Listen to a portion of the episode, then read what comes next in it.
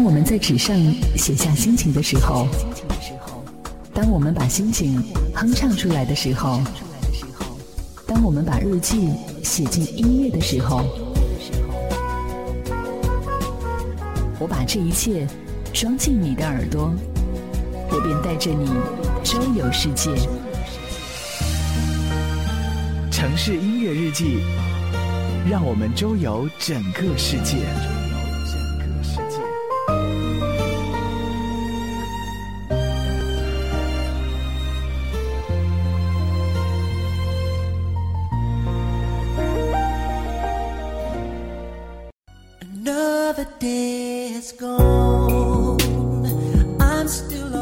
大家好，欢迎收听本期的城市音乐日记，我是主播楚连杰。那么，如果说大家有关注这两天的一个新闻的话，肯定会对有一条新闻非常的一个扎眼。那么就是在呃昨天，也就是四月十三日的时候，呃，作为长沙的一个男同性恋者孙问林，他就带着他的一个前男友到了长沙的一个呃法院里面，然后对于长沙芙蓉区民政局，呃。进行了一个起诉，因为这，因为他是在之前的话，曾经在这样的一个民政局遭到了一个拒绝，所以说他认为这样的一种做法的话，对于他们是一个非常不公的一种行为，所以说他们这次请求到了一个律师帮助他们来进行维权。那么昨天的这样的一个事件的话，也是引起了各大媒体的一个关注，嗯，而且就是他在昨天的时候。呃，他不仅是带了他的呃男友，而且还带着什么彩虹旗啊，还有喜糖啊、喜饼啊，发给现场的一些记者，或者是呃，还有发给呃一些呃法庭上的一些法官。那么他就是希望，无论这样的一次行为是否能够得到成功，那么他都希望大家能够对。他自己还有对这样的一个案子保持一个关注，也希望大家都能够对于他的这样的一种行为表示支持。其实对于这样的一个事件来说的话，我看完这样的一个事件的话，我是表示表示，呃，就是呃，社会在慢慢一点的进步。但是我今天为什么要做这样的一期节目的话，也是因为我看到有关于。这个新闻下面有很多人们的一些评论，对于这样的一案件，非常的指桑骂槐，非常说话难听。所以说我今天也做了这样的一期节目，也希望能够对他们撑撑腰，也希望给他们呃鼓励打气。那么对于他们的这样的一个事件来说的话，可能对于中国来说做这样的一个事情。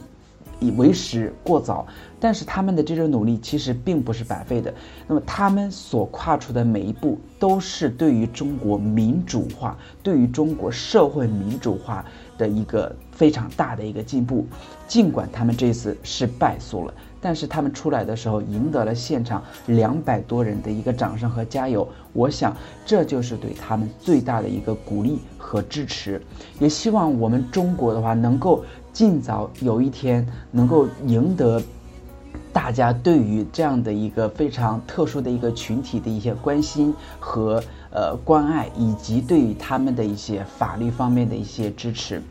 那我想，对于很多的一些无论是男同性恋还是女同性恋来说，或者是呃有一些呃其他的一些变性人来说的话。也很多人都是因为受于社会方面的一些舆论压力，受于家庭方面的一些舆论压力，选择了一个骗婚。所以说，对于这样的一种行为的话，那同性恋如果说骗婚，那就被认定是。呃，是认为是过错一方，那其实您真的有没有考虑这样的一个行为？其实它就是社会所给他们造成的一个最大的一个创伤呢。所以说我在这里就要说，对于那些男同性恋的一些妻子，你们不要整天总是哭，呃，哭哭，呃，哭自己的命苦啊，或者说哭自己非常的一个不幸啊。那么我在这里的话，只能说活该。谁让你们生活在这样一个非常混沌的一个社会呢？我相信，如果说是真的是，呃，对于婚姻或者说对于爱情方面的一些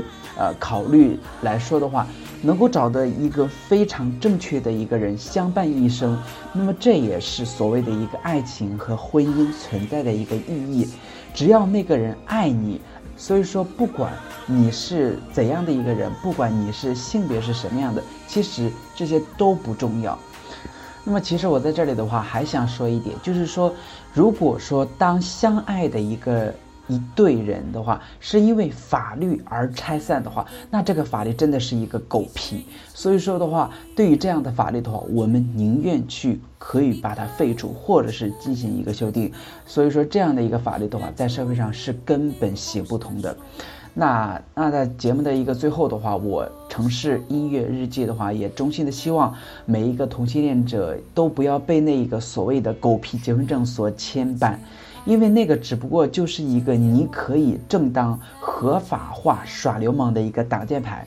那么这样的一个挡箭牌的话，其实我们有更好，如果说没有的话也无所谓。那好，那么今天的话，我们这期节目就到这里了，也希望大家能够持续关注我的城市音乐日记。那我们下期节目继续跟大家一起来聊聊新闻，聊聊生活，也聊聊非常让我们关注的一些事情。好，那么我们下期节目再见。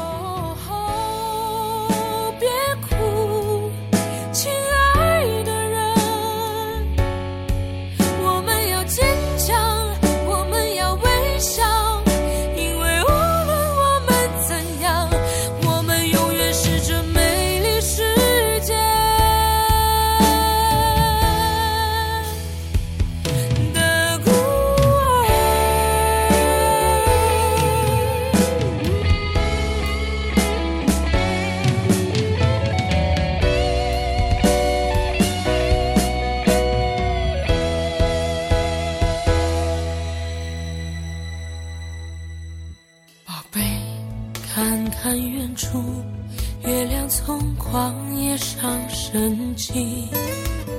求你再抱紧我，我感觉冷，我感觉疼。你看车辆穿梭，就像在寻找什么。他们就像我们。